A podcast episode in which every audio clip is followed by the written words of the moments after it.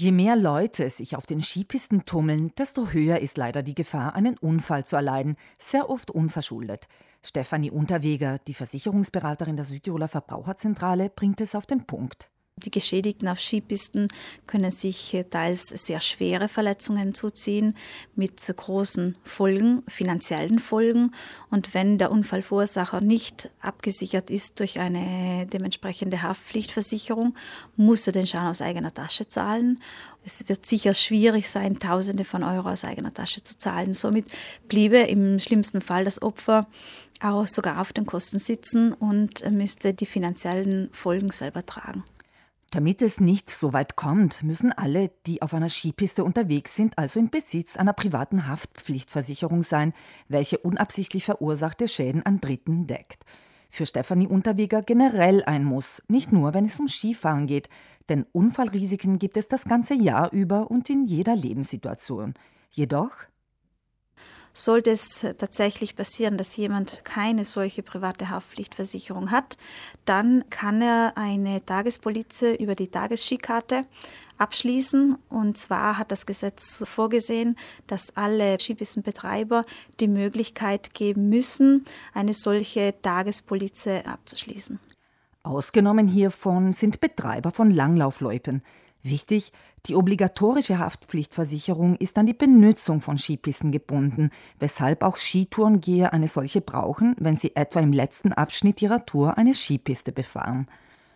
Das Gesetz ist seit einem Jahr in Kraft. Wie schaut es mit der Umsetzung aus? In der letzten Wintersaison äh, gab es tatsächlich auch äh, Meldungen ähm, von Verbraucherinnen, die an der Kassa gebeten wurden, einen Versicherungsabschnitt vorzuweisen. Ansonsten hätte man ihnen den Skipass nicht ausgehändigt, außer man hätte auch eine Tagespolice, eine Haftpflichtversicherung mitgekauft. Weiß Stefanie Unterweger von der Südtiroler Verbraucherzentrale zu berichten. Das Gesetz sieht es nicht vor, dass ich einen Abschnitt mitführen muss. Also darf weder an der Kasse ein Nachweis verlangt, noch auf der Piste eine Kontrolle durchgeführt werden. Sehr wohl darf jedoch auf die Versicherungspflicht hingewiesen werden. Um natürlich Missverständnisse oder Streitigkeiten aus dem Weg zu gehen, ist es empfehlenswert, dass man so, sowas mitführt. Also man muss jetzt nicht einen Papierschein mitführen, sondern allermeisten von uns haben ein Smartphone. Es reicht vielleicht ein Screenshot von der letzten bezahlten Prämie.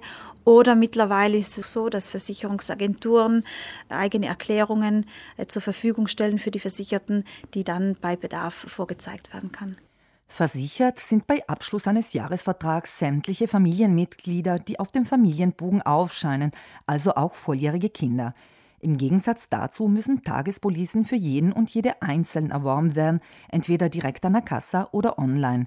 Der Preis beträgt derzeit 3 Euro pro Tag für das Basispaket, das unter anderem eine Unfallversicherung mit einschließt. Kinder bis acht Jahre zahlen 1,50 Euro. Für Stefanie Unterweger steht außer Frage, dass solche Kurzzeitlösungen im Vergleich zu Jahresverträgen finanziell unvorteilhaft sind. Jedoch gilt vorrangig, sollte jemand keine private Haftpflichtversicherung haben, dann natürlich sollte er auf jeden Fall zu einer Tagespolize greifen, denn ohne Versicherung auf die Skipiste ist, ähm, ist verboten.